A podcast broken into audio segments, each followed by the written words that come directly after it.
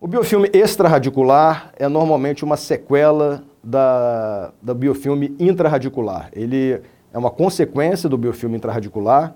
Ele se forma pela extensão do biofilme intraradicular em direção ao forame apical e se estende ao redor do forame. É uma, é uma entidade que possivelmente é independente da infecção intraradicular e, por conseguinte, ele pode é, não ser tratado via tratamento endodôntico convencional. Há necessidade de cirurgia para resolver um quadro de biofilme extraradicular.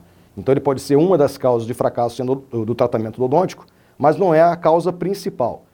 É, ele é encontrado em 6% dos casos apenas de dentes com lesão perirradicular e está normalmente associado com sintomas clínicos e com fístula.